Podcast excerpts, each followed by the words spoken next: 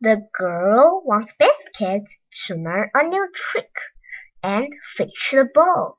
She threw the ball and said, Fetch the ball, Biscuit! But Biscuit rolled away on grass. The girl angry. Funny puppy! The dog is a boy. They try again. The girl prodded. Good puppy, you got the ball. When the dog caught the cat. The girl shouted, Wait, Biscuits! They tried one more time, and the ball was thrown in the mud. The dog fetched the ball.